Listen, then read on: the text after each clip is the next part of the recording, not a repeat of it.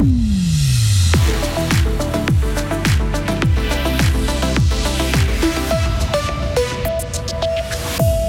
Dénoncer sans risquer de perdre son travail, une motion populaire demande plus de protection pour les lanceurs d'alerte fribourgeois.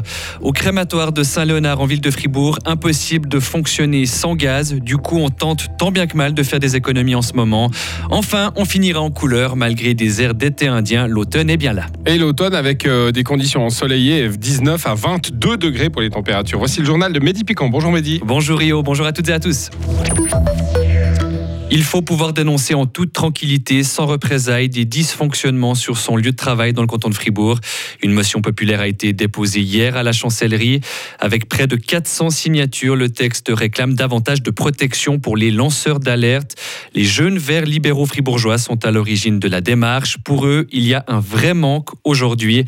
Leur président Leonardo Gomez Mariaca donne l'exemple de l'ancienne ministre écologiste fribourgeoise Marie Garnier. C'est un des exemples les plus connus fribourgeois de dénonciation aux médias et du boomerang que ça peut avoir sur certaines personnes. Si Marie Garnier avait pu dénoncer, euh, ce qu'elle a dénoncé sur un site de manière anonyme, euh, peut-être qu'effectivement, elle ne se serait pas pris... Euh, ce contre-coup qui était quand même d'une violence euh, assez extraordinaire.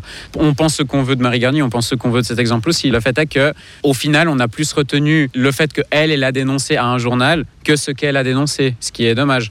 Et hum, le fait d'activer un, processus qui serait plus transparent là-dedans permettrait de se concentrer sur le problème et non sur le dénonceur ou le lanceur d'alerte en lui-même. Les motionnaires fribourgeois se sont inspirés de Genève. Le canton a introduit une loi en début d'année qui protège les employés de la fonction publique qui souhaitent dénoncer des dysfonctionnements. Il utilise plus de 140 000 mètres cubes de gaz chaque année. Le crématoire de Saint-Léonard en ville de Fribourg est énergivore et suit donc de près en ce moment les questions d'approvisionnement.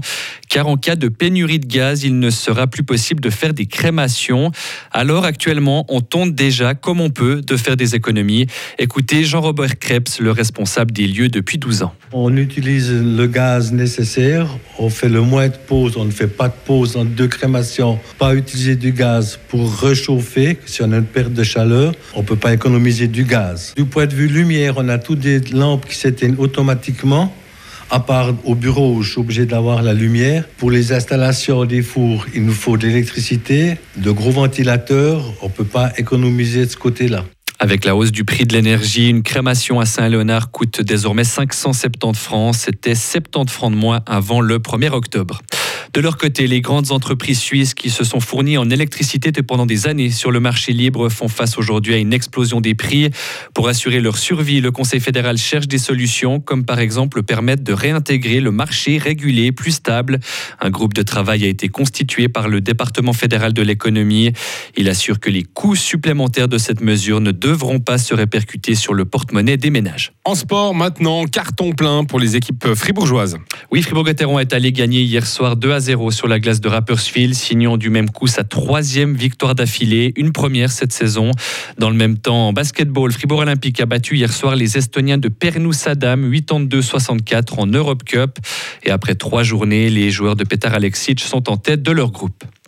À l'étranger, la Russie accuse l'Ukraine de préparer une attaque à la bombe sale. Elle l'a répété encore une fois hier devant le Conseil de sécurité de l'ONU. Des accusations balayées par les pays occidentaux et l'OTAN. Pour eux, il ne s'agit que d'un prétexte de Moscou pour justifier une escalade de la violence sur le terrain. La bombe sale est un dispositif qui est composé d'explosifs conventionnels avec des composants chimiques et radioactifs. Rouge, jaune, orange, un vrai feu d'artifice. C'est ce que l'automne nous offre chaque année. Le coup de froid de septembre a toutefois fait tomber les feuilles de certaines plantes d'ornement avant même leur changement de couleur. Mais pour les plantes indigènes, plus résistantes au froid, la mue va tôt ou tard se produire. Et Jean-Luc Paquier, notre jardinier maison, nous explique pourquoi. Dès le moment où elle commence à se colorer, la chlorophylle retourne dans la, dans la plante, elle disparaît. Et ce qui fait réapparaître justement les couleurs qui étaient cachées derrière le vert des feuilles. Donc ce retrait de chlorophylle permet justement d'avoir des feuilles qui ont une belle couleur, mais aussi par ce retrait, les feuilles deviennent un peu plus faibles, donc plus sensibles aux maladies, mais de l'autre, c'est pas grave. Par contre, les feuilles qui sont vraiment attaquées, donc comme sur certains rosiers, ça vaut la peine de les ramasser pour les mettre au feu et non pas au compost. Et puis autre conseil, si vous aimez jardiner, soyez patient et attendez que les sols ne soient plus gorgés d'eau des dernières précipitations avant de marcher dans vos plates-bandes. Et pour d'autres bons plans, eh c'est rendez-vous sur notre article, sur notre site et application Frappe. Ah bah je risque rien, c'est bon. Pas d'excuses. Ah non. Retrouvez toute l'info sur frappe et frappe.ch.